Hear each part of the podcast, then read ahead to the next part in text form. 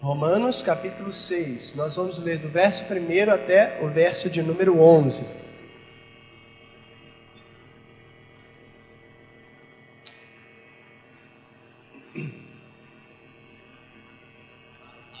Romanos 6, do 1 ao 11. Diz assim: Que diremos, pois? Permaneceremos no pecado para que seja a graça mais abundante? De modo nenhum. Como viveremos ainda no pecado, nós os que para ele morremos? Ou porventura ignorais que todos nós que fomos batizados em Cristo Jesus, fomos batizados na sua morte? Fomos, pois, sepultados com ele na morte pelo batismo, para que, como Cristo foi ressuscitado dentre os mortos pela, pela glória do Pai, assim também andemos nós em novidade de vida. Porque se formos unidos com ele na semelhança da sua morte, certamente o seremos também na semelhança da sua ressurreição. Sabendo isso, que foi crucificado com ele o nosso velho homem, para que o corpo do pecado seja destruído e não sirvamos o pecado como escravos, porquanto quem morreu está justificado do pecado. Ora, se já morremos com Cristo, cremos que também com Ele viveremos, sabedores de que, havendo Cristo ressuscitado dentre os mortos, já não morre, a morte já não tem domínio sobre ele.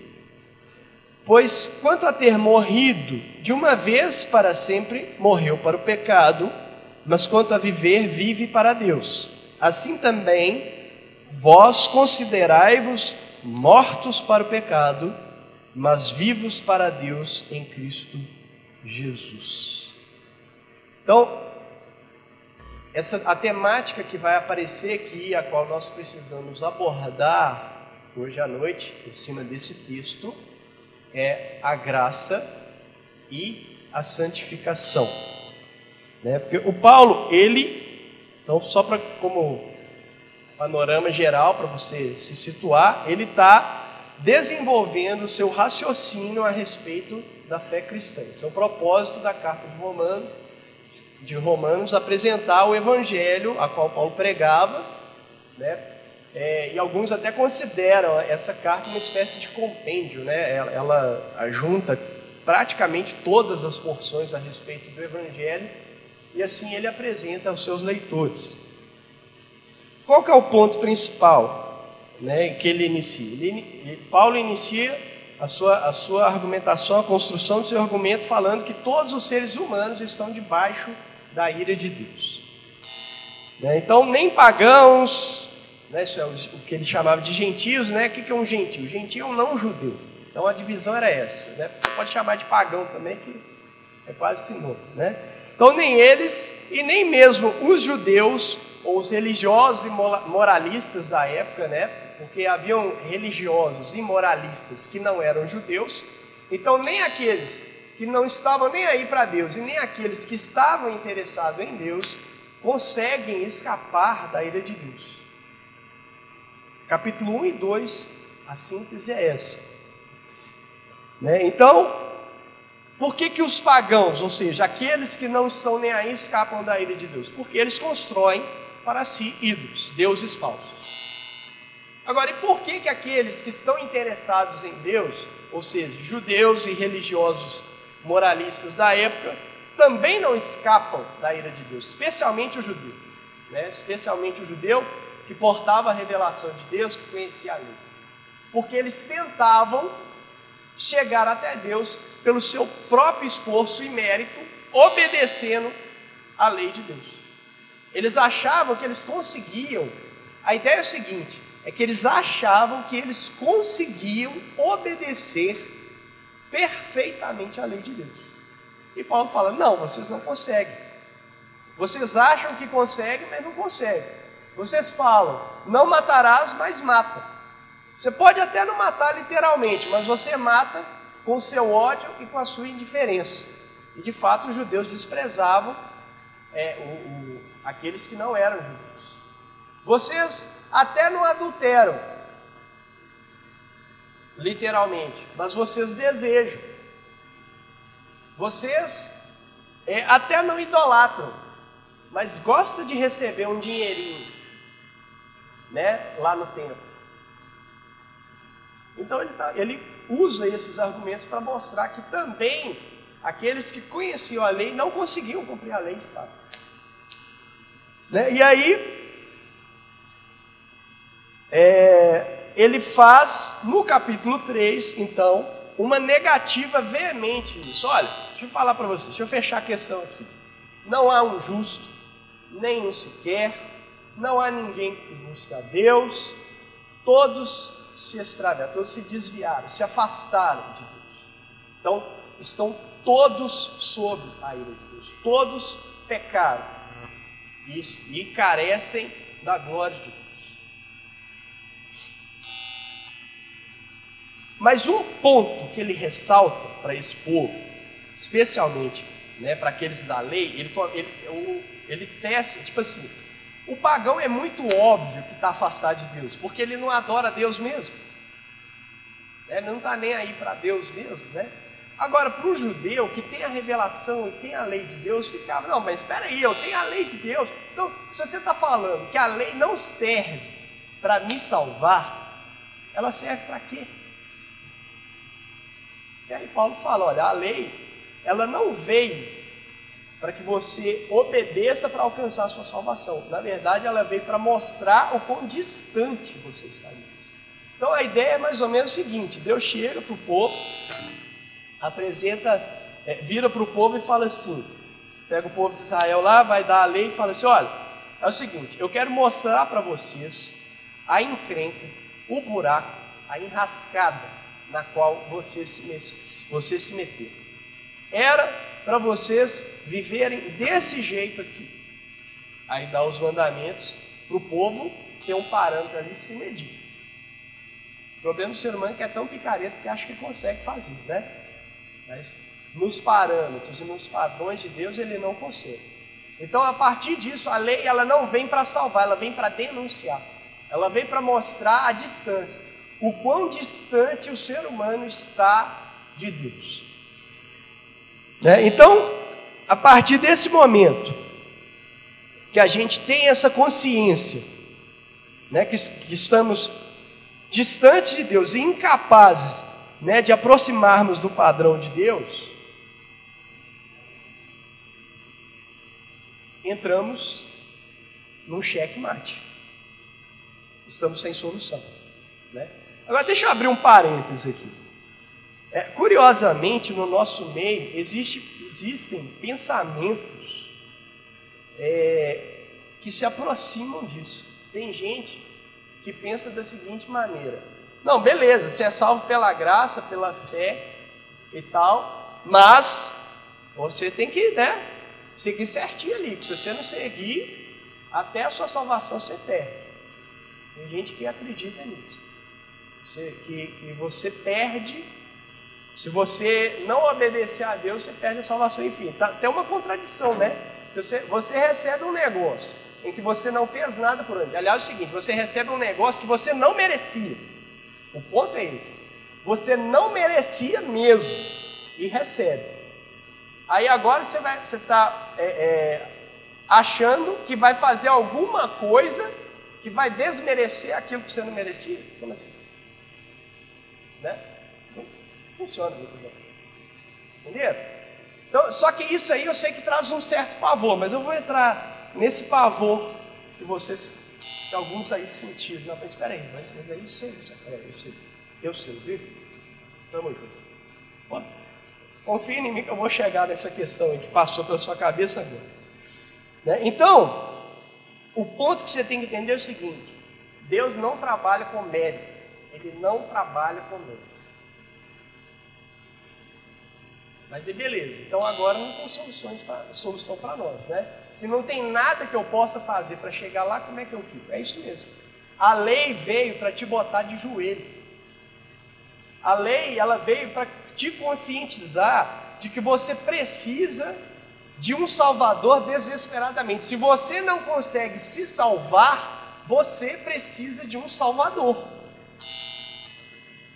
Então era para o, ser humano se ajoelhar diante de Deus e falar: Deus, eu preciso que o Senhor então resolva a questão, porque eu por mim mesmo não vou chegar lá mesmo. Eu tenho essa consciência e agora, como é que eu fico? Então Paulo está mostrando, está tá demonstrando que a lei tem esse propósito. Mas aí então surge uma questão. Se não tem nada, né? Se qualquer atitude que você tenha, que implique né, é, é, em você conquistar as coisas celestiais, por seu próprio esforço, pelo seu próprio mérito, se isso é uma visão pagã da relação com Deus, por que, que a Bíblia então insiste que eu tenho que me esforçar para andar de modo digno da minha vocação. Por que, que a Bíblia insiste que eu tenho que ser alguém que se aproxima dos padrões de Cristo? Alguém que imite a Cristo na moralidade, no comportamento, em todos os aspectos da minha vida. Se não é isso que me salva e não é isso que garante a minha salvação e não é isso que garante a minha permanência no reino de Deus, por que, que ela faz essa insistência? Essa é a grande pergunta da noite. E é essa pergunta que nós vamos tentar resolver, responder aqui hoje. Mas antes dessa, tem uma pergunta nesse contexto aqui, a qual Paulo está escrevendo. Né? É, ele já provou, deu até o exemplo né, de Abraão e de Davi, que a justificação, que é o ato de Deus nos declarar justos, diante dele, né? Aquele movimento do tribunal, né? Em que Cristo, ali você era o réu e aí Cristo simplesmente toma o seu lugar como réu. E a condenação que ia cair sobre você cai sobre ele. Isso é que é justificação. E aí você diante do juiz que é Deus, tem a sua ficha limpa. Isso é que é justificação. Se essa justificação se dá pela fé, né? É, é, Quer dizer, o Paulo está explicando isso. Ele dá o exemplo de Davi e de Abraão, que essa, que essa justificação, esse ato de Deus sobre nós, é pela fé exclusiva, né? pela confiança no que Deus disse a respeito da obra da cruz do Calvário. Então, qual é a questão que surge imediatamente? Isso? Beleza, se eu não preciso fazer nada para ser salvo, se eu não eu falei que eu ia chegar na questão, e se eu não preciso fazer nada para me manter salvo, eu posso viver do jeito que eu quiser. Não é? Se o meu comportamento não importa para a minha salvação, eu posso me comportar do jeito que eu bem entender. É, é óbvio que esse raciocínio vem imediato. Tem uma lógica aí por trás. Né? É uma lógica aparentemente certa, mas é uma lógica, na verdade, perversa.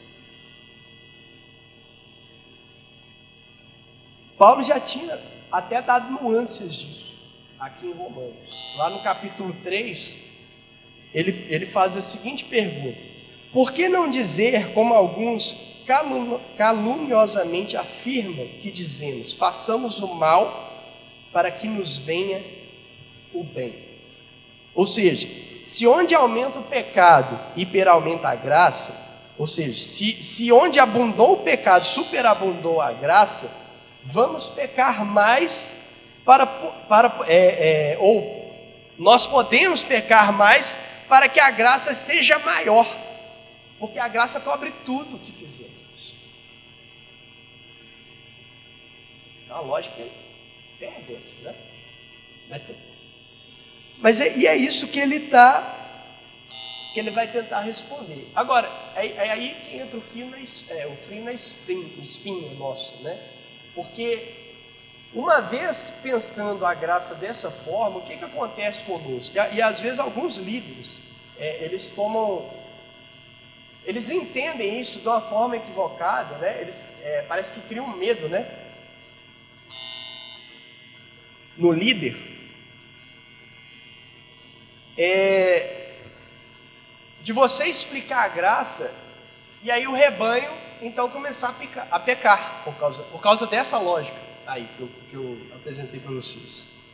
Só que o problema é o seguinte, que a atitude deles, ao invés de explicar e discipular o, o, o seu rebanho no ensino das Escrituras, eles se voltam novamente para o legalismo. Aí começa a criar as proibições, né? Aí, aí começa a falar, não pode isso, né? Por exemplo, ah, não, é, se o povo for para o cinema, eles vão ver cena é, é, de sexo e tal, e isso aí vai ser uma tentação e vai ser um problema, então está proibido de ir no cinema. A partir de agora você não pode ir mais no cinema. Aí vão criando medidas assim para proibir as pessoas. Eu lembro na época, é, uns anos atrás, quando surgiu aquele filme Código, é, o Código de Da Vinci, né? Aí começou a proibir o povo de ir lá assistir o filme. Gente, pelo amor de Deus, um filme tão fraco daquele. Mas é por quê? É medo do povo, né? O povo desviar, o povo questionar, o povo pecar, sei lá. Gente, deixa o povo pecar em paz. Parece radical isso que eu estou falando, mas é. Porque não é isso, não é você tolino, não é você proibindo as pessoas de uma forma legalista que vai impedir com que elas pequem. Não é as proibições radicais e legalistas que impedem as pessoas de pecarem. Não adianta. Só uma coisa impede o povo de pecar: é o Evangelho entrar na vida das pessoas. Prega o Evangelho e deixa que o Evangelho resolve. Ah, você vai discipular, acompanhar e tudo mais, mas é só o poder do Evangelho. Paulo falou lá no início: o Evangelho é o poder de Deus para a salvação. Se o Evangelho não impede a pessoa de pecar, nada mais impede. Não adianta. Então não dá para ser legalista. Porque você vai criar um monte de gente que não sabe lidar com a vida. Aliás, o legalismo, ele, em alguns casos, até mesmo denuncia a fraqueza da própria pessoa que é legalista. Aí, como ela está se privando daquilo ali, ela quer que os outros se privem também. É o típico espírito farisaico. Então não adianta, não é esse o caminho. A proposta de Paulo é diametral, é oposta. Eu vou falar um pleonasmo aqui, é diametralmente oposta. Isso é um pleonasmo. Né? É oposto ao legalismo. Né? Porque ele, ele vai trazer aqui nesse texto argumentos lógicos a respeito dessa relação santidade e graça, que vão ser a chave para o entendimento dessas questões. Só que para isso, o que, que a gente precisa entender? A gente precisa entender o próprio conceito de graça. Né? É, o conceito que a gente tem aí a respeito de graça é, é de, que graça é um favor imerecido. Tá, beleza, mas só que esse conceito ele acaba reduzindo demais o entendimento da graça de Deus. É, tem, tem, uma música que, fala, que, uma parte dela fala assim: se a graça é um oceano, estamos afogando. Exatamente, a graça é um oceano e nós estamos submersos nela. A graça de Deus é todo esse ambiente que a gente existe aqui. Então a gente precisa entender os variados aspectos dela. Eu vou tentar trazer alguma, alguma coisa aqui para a gente ampliar a nossa noção do que, que é essa graça de Deus que tanto se tem falado aqui ao longo de toda a exposição de Romanos.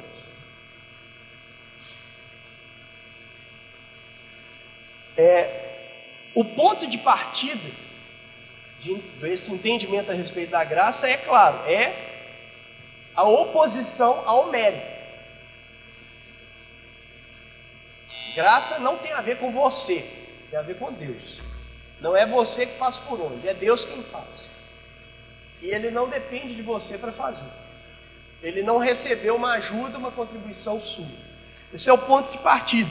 Então, tudo na relação que nós temos com Deus, em que é baseado no nosso esforço, no nosso, na nossa própria vontade, no, no, no nosso próprio merecimento, não tem a ver com a graça.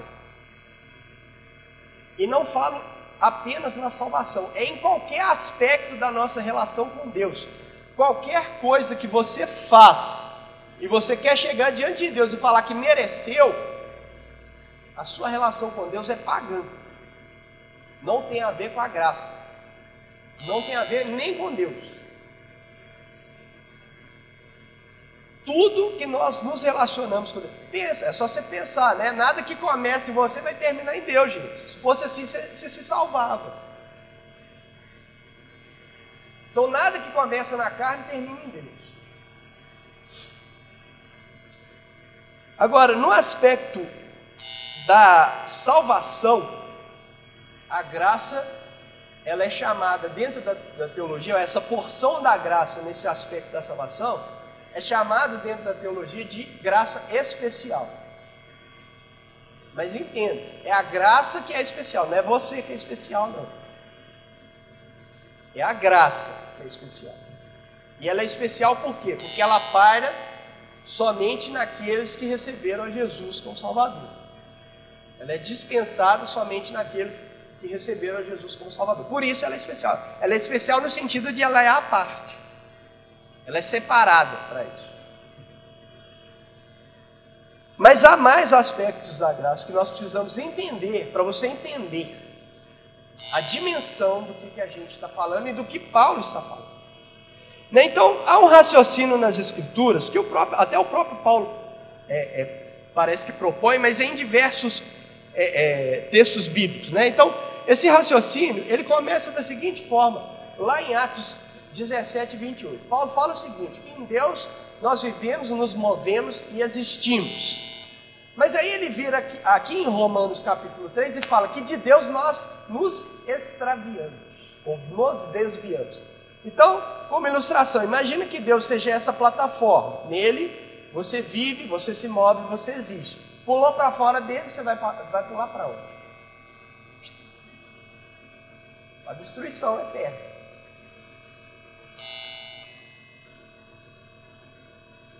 Certo?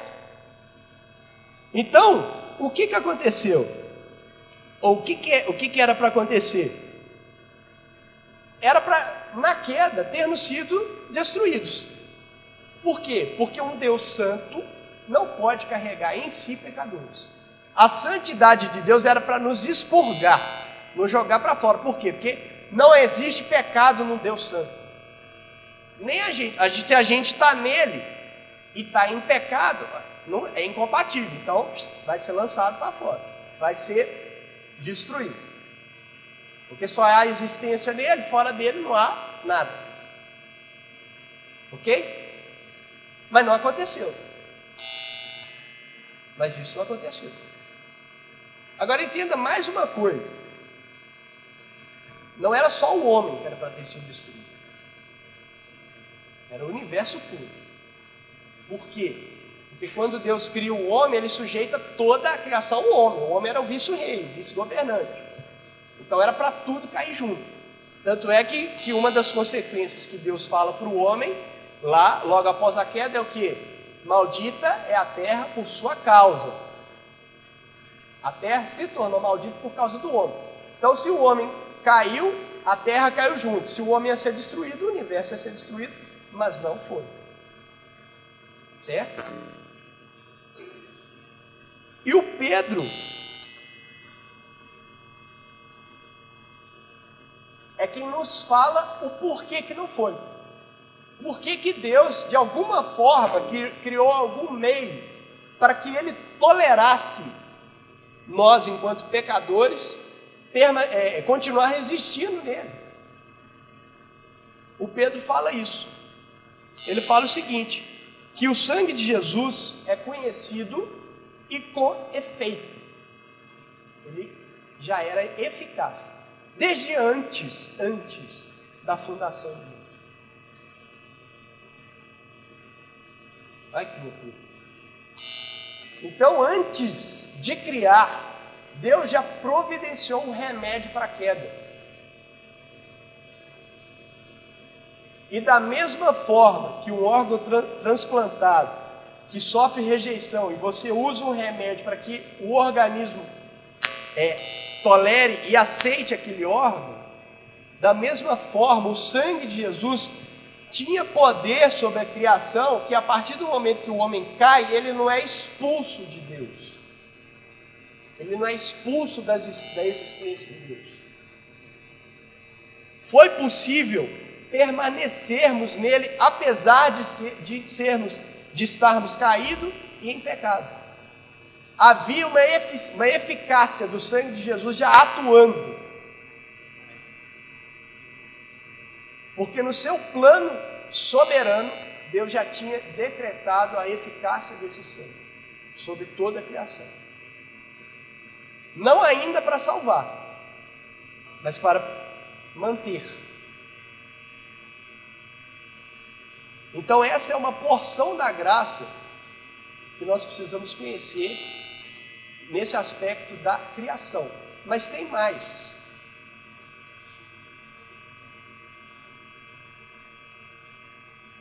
O Paulo, no, no, mesmo capítulo 3 de Romanos, ele faz uma descrição da, da humanidade, demonstrando que a humanidade é totalmente, ou se tornou totalmente depravada, é o que a gente chama de depravação total.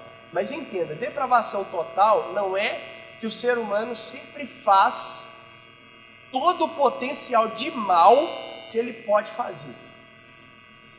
Não é isso. Mas é que em todos os aspectos do ser humano, o pecado chegou, tocou e contaminou. Tudo foi contaminado pelo pecado. Então não é que o ser humano sempre vai fazer tudo o máximo de mal que ele, que ele é capaz de fazer. É, se bem que de vez em quando aparecem uns aí, né, que, que fazem, né? Aparecem uns nomes na história aí, uns Hitler da vida, uns, uns Stalin da vida, né, com, com as suas ideias mais depravadas, que parece demonstrar o potencial destrutivo que existe no ser humano. Mas isso é uma raridade. Só que isso é ilógico. Né? Apesar do ser humano não fazer todo o potencial de mal que ele poderia fazer, dentro do raciocínio, dentro da lógica, isso é estranho. Por quê? Porque o mal não produz bem. O mal não produz coisas boas. A gente tem um ditado aí, né? Há males que vêm para o bem, né? Mas esse, esse ditado, na frieza de, dele, é, não é real. O que acontece é que você, em uma situação adversa, em algum problema, alguma situação, você aprende, você se adapta, você evolui, aí você cresce com aquela situação. Mas a situação em si não produz o bem, o resultado. Na verdade, o mal só produz mal, o mal só cava, né? Só faz buraco. Só um abismo puxa outro abismo, né? Só vai cavando. E nas nossas reações é, é, comuns, se o cara te dá um tapa na cara, você vai fazer, você vai reagir como? Você não vai dar outro tapa, você vai dar um, logo um soco no nariz para deixar bem claro, né? Ali que ele mexeu com a pessoa errada. Aí ele vem te dar uma facada e você dá um tiro. É porque as reações nossas são assim, são desproporcionais mesmo, né? Nós reagimos sempre além. É, é, é, a ira que eu sinto somado com a vingança, somado com o meu orgulho, com a minha vaidade, com a minha. Com... Aí você põe um monte de coisa na conta e vira. Um trem enorme, é desproporcional mesmo. O mal sempre cava, sempre faz mais buraco. Mas tá tudo aí, né? Beleza, tem situações aqui ali, tragédias e tal, mas se você for honesto e olhar para esse mundo, tem muito mais bem, muito mais coisa boa do que coisa ruim. E muito mais gente fazendo coisas boas do que coisas ruins. E gente que não tem Deus. Você vê ateus, confessos, militantes, produzindo coisas em favor da humanidade. Você vê bandido daquele mais cruel amando seus filhos, sua esposa. E mais uma vez, como isso é possível? Por que, que há bondade em gente que não está nem aí para Deus? E quem responde essa é o Tiago. Ele fala lá no capítulo verso, que é 17, que toda boa dádiva e todo dom perfeito vem do alto, descendo do Pai das luzes, em que não há mudança e nem sombra de variação. Ou seja, a bondade que a gente vê no mundo é Deus quem deu. Então Deus emprestou a sua bondade.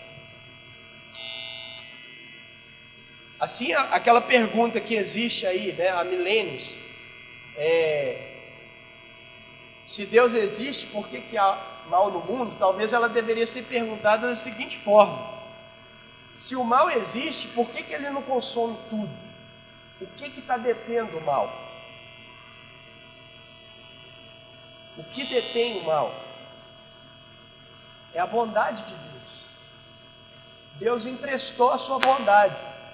Então perceba uma coisa.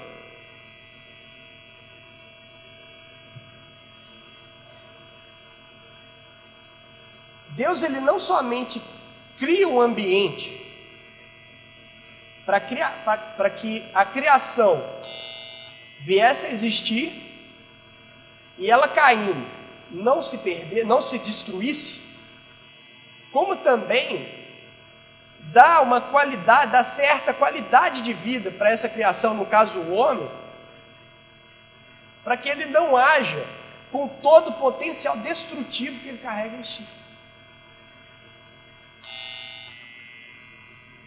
Isso é graça de Deus. É esse aspecto ampliado da graça de Deus, e nesse caso aqui, essa porção que eu falei, da, em que Deus cria é, é, sustenta e dá qualidade de vida, é uma graça que permeia toda a criação e todos os seres humanos. E é por isso que ela é chamada de graça comum. Porque eu e o ateu lá fora temos essa graça atuando nas nossas vidas. Então, quando a gente fala de graça, nós estamos falando disso. E, qual, e qualquer que seja o critério, a motivação, ou o impulso que Deus tenha tido para fazer tudo isso, ele viu em si mesmo. Ele viu em si mesmo. Então, essa é a ideia da graça.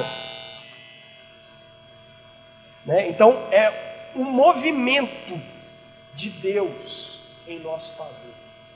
O Paulo ele fala isso, né? Lá em Atos 14, 17, ele fala que Deus não ficou sem testemunho e mostrou a sua bondade, dando aos homens chuva do céu e colheitas no tempo certo, concedendo-lhes sustento com fartura e enchendo de alegria os seus corações. Agora, essa graça comum, ela não salva. Não é ela que salva. Ela só permite a possibilidade do ser, do, da humanidade florescer, permanecer e ter a oportunidade de reconhecer o Criador. Ela oportuniza a salvação, mas não é ela que salva. Né? Então, tudo é, é toda esse, esse, essa ideia ampliada que eu falei aqui é o que está chamando, Paulo está chamando de graça. Deus ele te criou, impediu que você se destruísse na queda, ele te manteve, te deu qualidade de vida, oportunizou que você o conhecesse. Isso de maneira comum. E ele ainda te salvou. No nosso caso aqui. O ponto é que constantemente o ser humano usa a graça de Deus contra o Deus da graça. Né? E uma das formas mais bizarras de usar a graça contra, a graça de Deus contra o Deus da graça, é essa a qual Paulo vai defender nesse texto, que vai contestar nesse texto. Né? Porque se tudo é graça, esse pensamento é uma das formas mais bizarras de usar a graça de Deus contra o Deus da graça. Qual o pensamento? Esse que eu falei no início. Se tudo é graça, se eu não preciso fazer nada, nem para ser salvo e nem para manter a minha salvação, então eu posso viver do jeito. Paulo aqui é muito claro e muito veemente. Ele usa o verbo, é, é, a expressão mais forte no grego para negar. De, é, esse, quando fala aí, de maneira nenhuma, né? De jeito nenhum. É uma expressão extremamente forte. Olha, isso é tão absurdo que isso não devia nem passar, nem ser uma possibilidade de passar pela sua cabeça, pensar que você pode viver do jeito que você quiser. De maneira nenhuma. Isso é absurdo. E então ele vai é, é, trazer a argumentação aqui a respeito disso. Né? Até porque é bem ilógico, é bem irracional essa, a volta ao pecado. Né? No, no, final do capítulo 5, ele, ele, personifica o pecado. Ele fala que o pecado é como se o pecado, né, o pecado dominou o ser humano e tal. Então ele, ele coloca o pecado como se fosse um governante de cetro de ferro que escravizava o ser humano. E aí, se você foi liberto desse escravizador, qual é a lógica em voltar para ele? Para ser escravizado de novo? Né? Então é ilógico.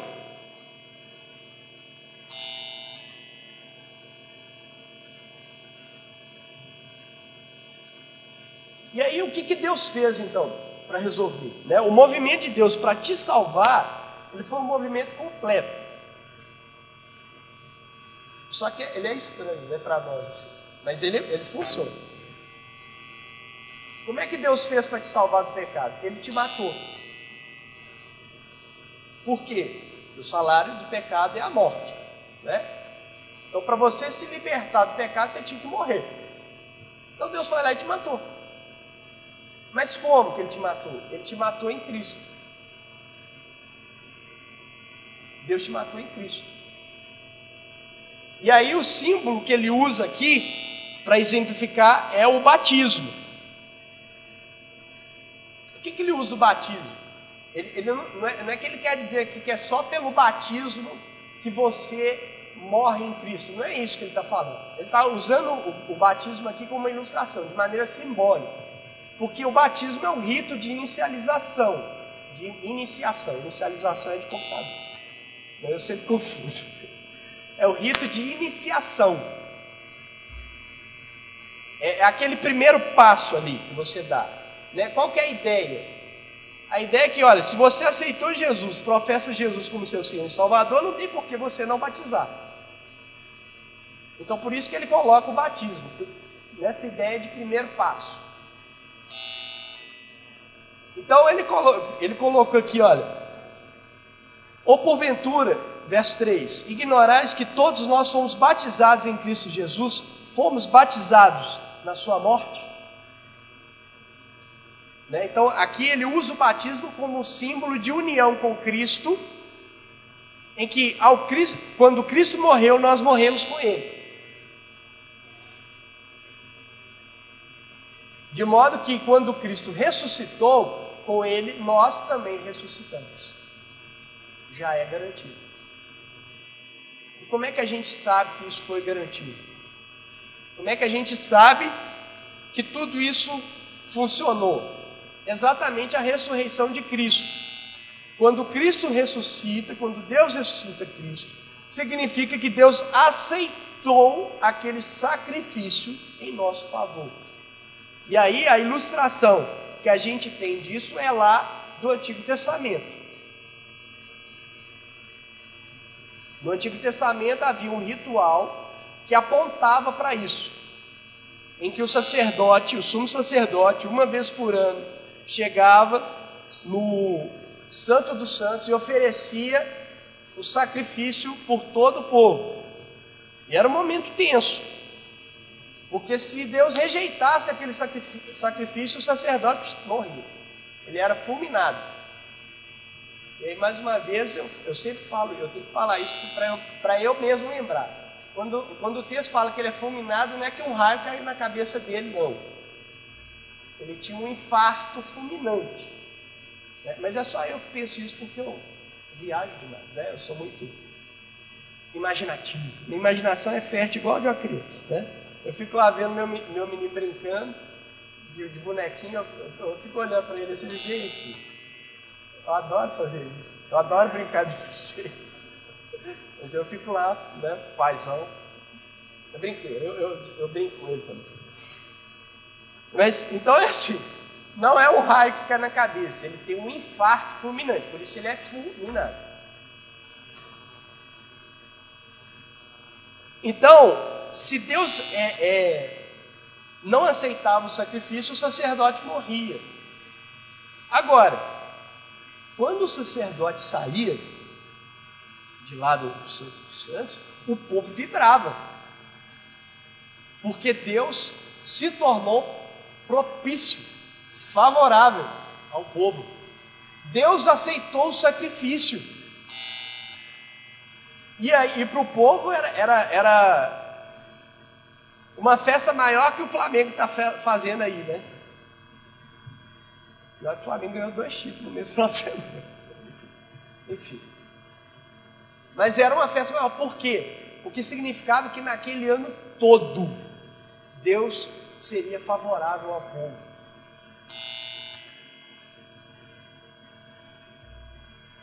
Então o povo vibrava. Pensa, é a mesma coisa. Cristo, ao morrer, ele, né, ele entra no Santo dos Santos. O, o Hebreus ilustra dessa forma. Cristo se apresentou a Deus como sacerdote e sacrifício. E aí Cristo sai. Ele ressuscita significando que Deus aceitou aquele sacrifício. A diferença grandiosa do Antigo Testamento para Cristo é que lá, todo ano, o sacerdote tinha que renovar, tinha que revalidar, refazer aquele sacrifício.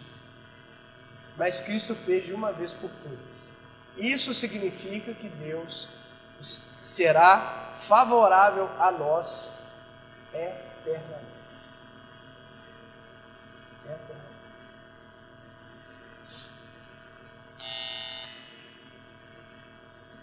Então, essa é a, grandiosa graça de Deus que está aí. Que nós estamos submersos dela, nela. Né? Então, diante dessa tamanha benevolência, de Deus em nosso favor, aí a pergunta que surge, né, que Paulo está fazendo: como que a gente pode levar a vida de qualquer jeito? Como que a gente pode ainda pecar e não nos preocuparmos com isso?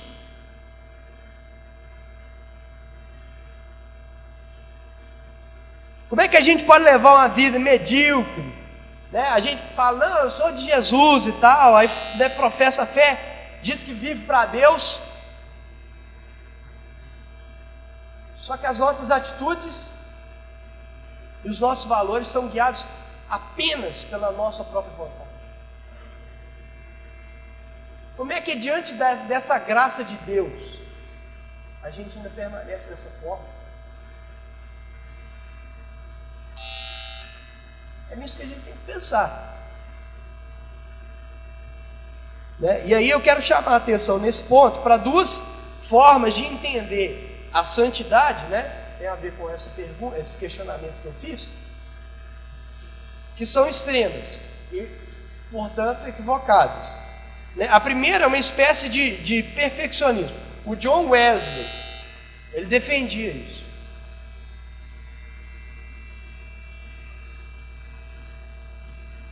Ele, defend, ele acreditava de que era possível o crente atingir um nível de intimidade, vou colocar nesse termo, que é um termo conhecido né, para nós, para vocês entenderem. Um nível de intimidade com Deus que ele simplesmente deixava de pecar.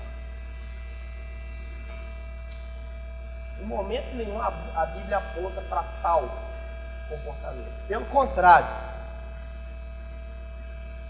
É, aliás, só de você pensar que você consegue ficar sem pecar por determinado, por X dias, sei lá. Só de você pensar isso. Não, se eu quiser eu posso ficar sem pecar. Ah, então. Mas só de você pensar isso já é orgulho, né? Então aí já deu ruim. Já começa aí. Já perde, já perde no início já perde de achar que você tem a capacidade de, de ficar sem pecar. E para piorar a sua situação, se você pensa dessa forma, a Bíblia fala o contrário. Ela fala que se a gente disser que não, que, que não tem cometido pecados, lá em 1 João, capítulo 1, verso 8 e verso 10. Se dissermos que não temos cometido pecado, nós somos mentirosos e para piorar, fazemos de Deus um mentiroso. As pessoas até podem afirmar de você, ah, nunca vi fulano pecar. Ok, mas isso é ela. Ela não vive com você, né? Mas enfim. Você não. Agora, o outro extremo é a ideia de que o crente peca o tempo todo. Não, a gente peca o tempo todo em atos, em pensamentos, né, em ações. Não, por que, que você pecou? Ah, pequei porque eu sou pecador, né? Eu sou caído, né? Miserável. Porque eu sou caído. O velho homem, né? Sabe como é que é, né? Cara, o velho homem está crucificado, e aí?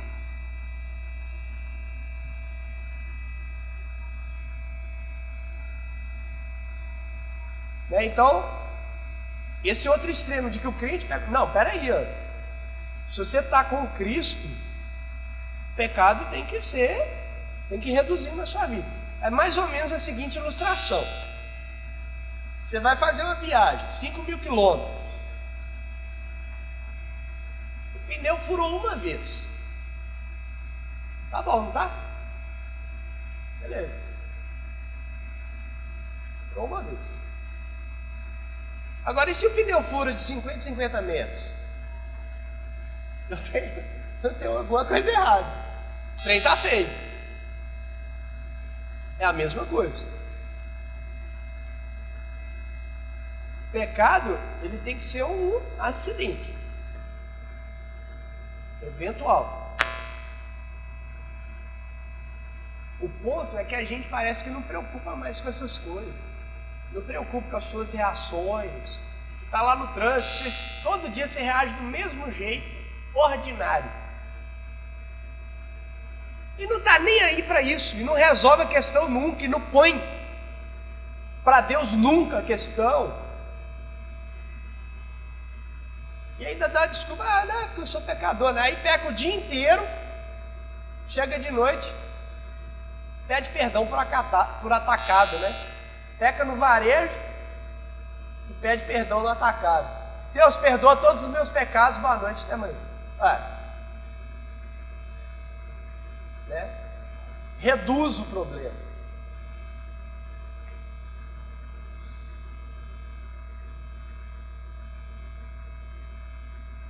Agora,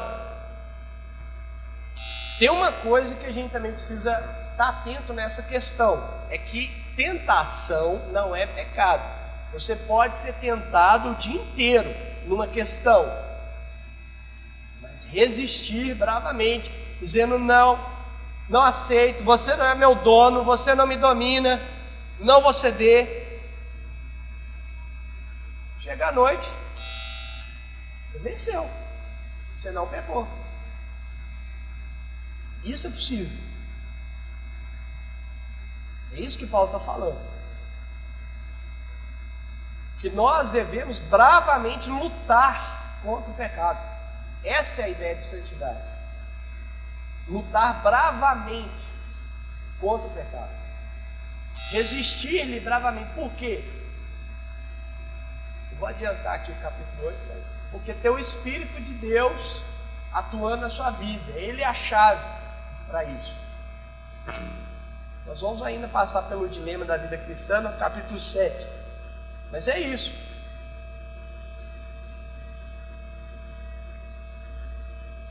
Então, a tentação é uma coisa. Ser tentado não é pecar. É ser tentado. E é, é, é ali que você reside. Mas a outra consciência que você tem que ter é que a natureza pecaminosa não foi retirada de você. Isso é muito importante. Que a gente entende esse crucificado aqui, o velho homem foi crucificado de uma maneira errada. A gente acha que a natureza pecaminosa morreu. Não, não morreu. Ela está aí.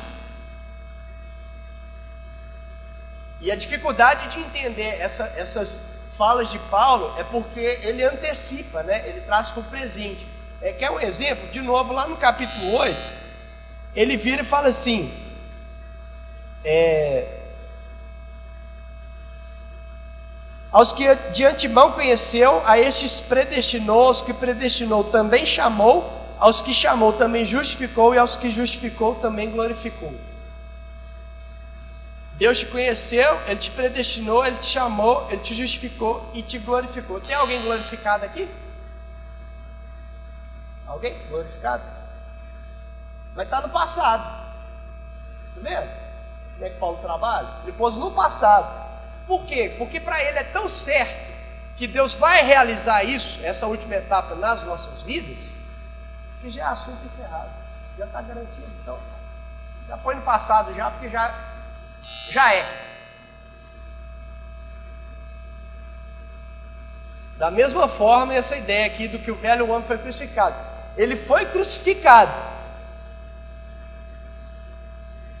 Mas tem dias que parece que ele acorda mais cedo que você. E aí? Vamos pro fight. É eu que vou dominar hoje.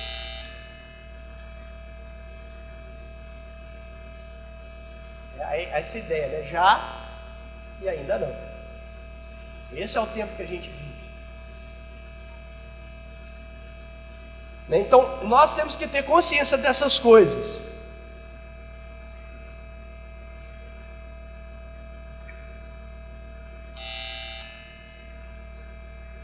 Né? Então,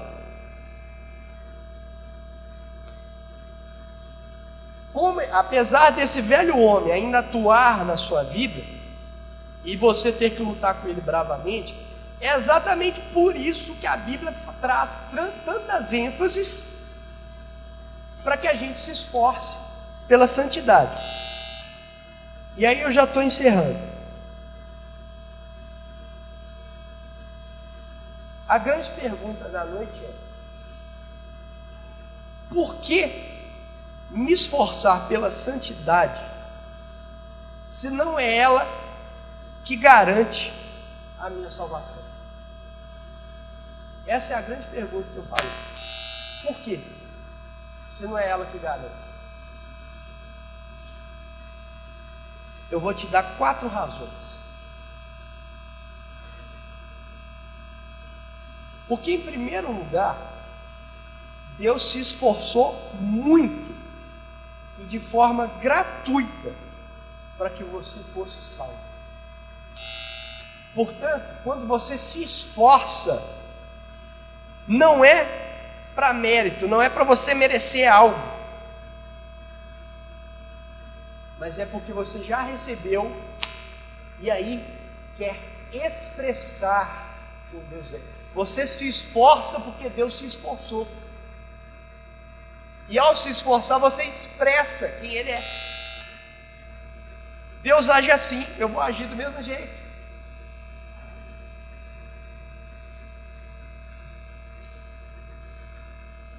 Né? E é por isso então que somos convocados a andar de modo digno da nossa vocação. Está lá em Efésios. Segundo, porque sem santidade ninguém verá o Senhor. Mas você já viu. Você já viu. Então parece que esse versículo não é para você. O ninguém aqui não é você. Você é alguém. A ideia de que sem santidade ninguém verá o Senhor em mim. Se você não for santo, ninguém nesse mundo vai ver que Deus existe na sua vida. Se você não for santo, ninguém à sua volta vai perceber que você de fato é alguém que serve a Deus. Então, sem santidade, a santidade é um testemunho para os outros. Não é para você chegar lá, você já chegou, você já está nele. Não é para você alcançar ele, você já alcançou, ou melhor, ele te alcançou, te trouxe para ele. Então a ideia é de você mostrar para todo mundo que isso aconteceu com você. Senão você fica neurótico. Você vai achar que você tem que garantir a sua chegada no céu, e para isso você tem que ser santo. Eu quero no mesmo erro, legalista, farisaico, das obras, da obediência. Eu vou obedecer para ir para o céu, é, é mérito. Não tem nada a ver com Deus isso. Entenderam? A sua santidade não é para você, é para os outros. É para os outros verem.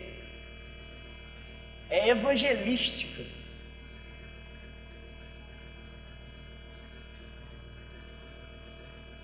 Terceiro ponto é que não tem lógica você viver pecando. É a mesma coisa, lembra lá, é, é, Israel atravessou o Mar Vermelho. Aí está lá do outro lado, o mar fechou, Hermanoteu ficou. Tá bom. O mar fechou, o farol Saiu sem querer isso. Israel, o mar vermelho fechou, o faraó ficou do outro lado.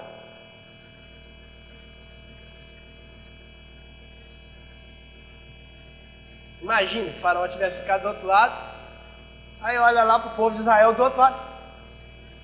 Aí pega um megafone. Ô oh, meus escravos, o que, que vocês estão fazendo aí do outro lado? Vocês foram meus escravos a vida toda.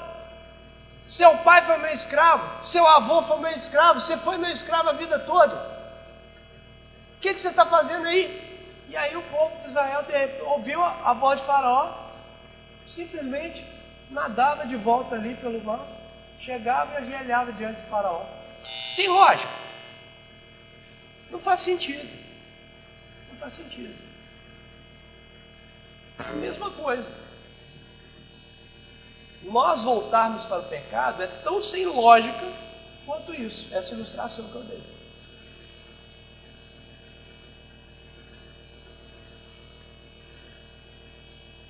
No quarto e último ponto, último motivo, para que você se santifique, é que se diante dessa graça de Deus que eu falei aqui, de todo o amor dele, tudo que ele fez por você, se isso não traz, não move o seu coração, não constrange o seu coração em devoção e amor, retribuindo a Deus, se isso não faz o seu coração mover, acho que mais nada faz. Se você se, se a sua paixão, se, a sua, se você não for uma pessoa fascinada por Deus, e se isso não te move, te constrange a não pecar, ou a lutar ferozmente contra o pecado,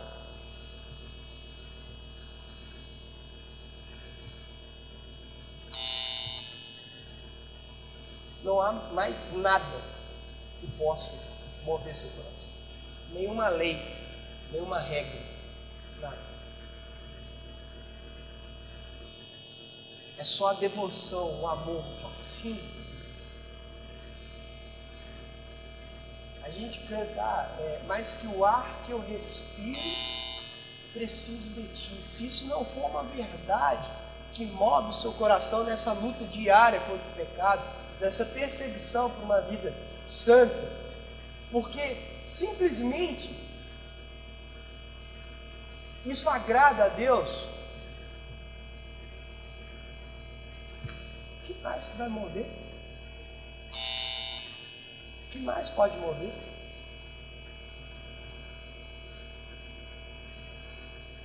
Só, pra, só a vontade de satisfazer a Deus. Por que, que você leva essa vida assim tão dedicado, devoto, tão empenhado? Só que, só que eu amo a Deus, só por isso, só isso.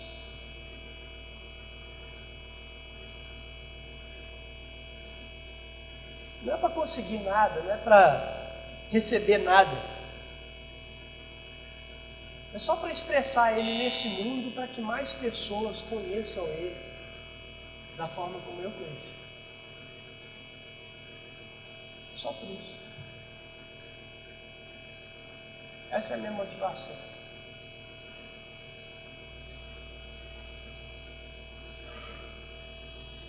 Eu sei que pode ter pessoas aqui enfrentando dificuldades em alguma área específica da vida. E aí, às vezes, uma mensagem como essa, ao invés de, ao invés de libertar, se torna um peso.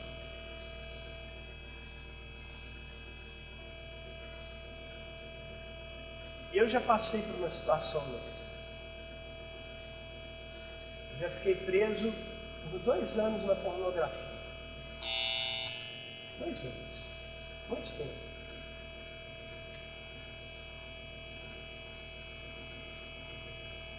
E muitas vezes a gente está, ao estar numa situação como essa, a gente tenta de tudo mesmo, sabe? Você ama a Deus de verdade.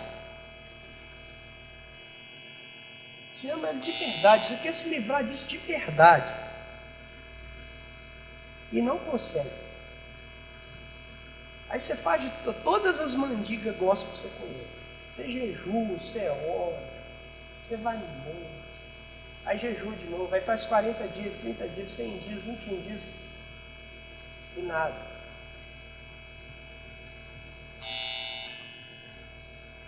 Mas você quer sair disso.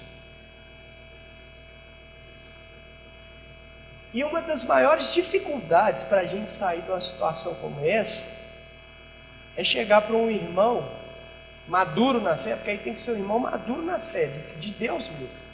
Porque ali ele vai representar Jesus. E às vezes é difícil você estabelecer um vínculo de confiança. Porque às vezes você senta na mesa, você acha que o cara é maduro. Foi o meu caso, eu sentei com um amigo. E antes de eu sequer, eu, eu olhei assim e falei, não, é oportuno, acho que aqui vai. O cara antecipa e desdenha do seu pecado. Aí a abertura que você tinha simplesmente some. Porque a gente, né, nós crentes, a gente tem dificuldade de lidar com o pecador. Ainda mais um pecador que vai confessar um pecado cabeludo.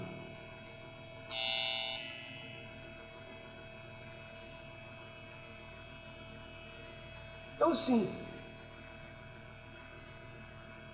Mas eu ainda insisto. Às vezes a melhor solução é você procurar um irmão que sabe o que, você está passando, que identifica a sua vida. Às vezes você não identifica comigo, mas às vezes consigo com um líder daqui da igreja, um outro pastor,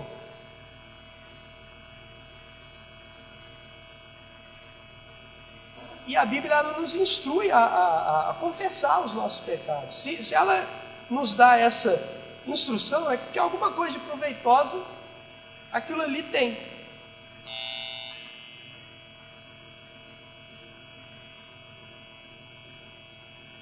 E óbvio que não é uma regra. Nem todo caso se resolve assim, mas o meu resolveu dessa forma. O dia que eu abri meu coração para um irmão No meu caso, foi assim. Desde aquele dia, nunca mais. Já fui tentado, mas vem sim.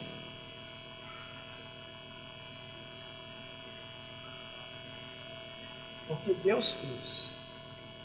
Deus usou aquilo, a, a, a confissão para libertar. Então, se você está passando por uma dificuldade como essa, eu te sugiro. Procura a gente. Procura a gente. Ah, é constrangedor. Ai, é, é. Eu sei. Eu sei. Mas é melhor lutar junto com alguém do que lutar sozinho.